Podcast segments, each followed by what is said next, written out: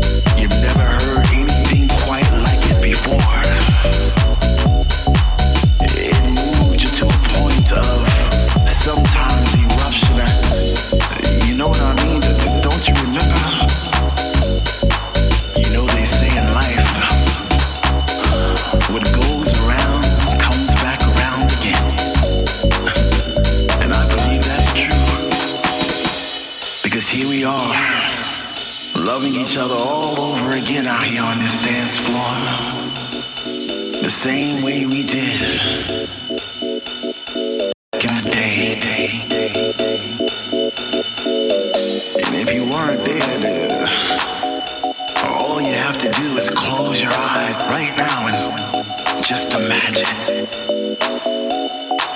Imagine the warmness in the air and, and feeling that vibe, you know, that that deep hypnotic vibe that you're listening to right now. It's, it's it was magical. It was it was wonderful.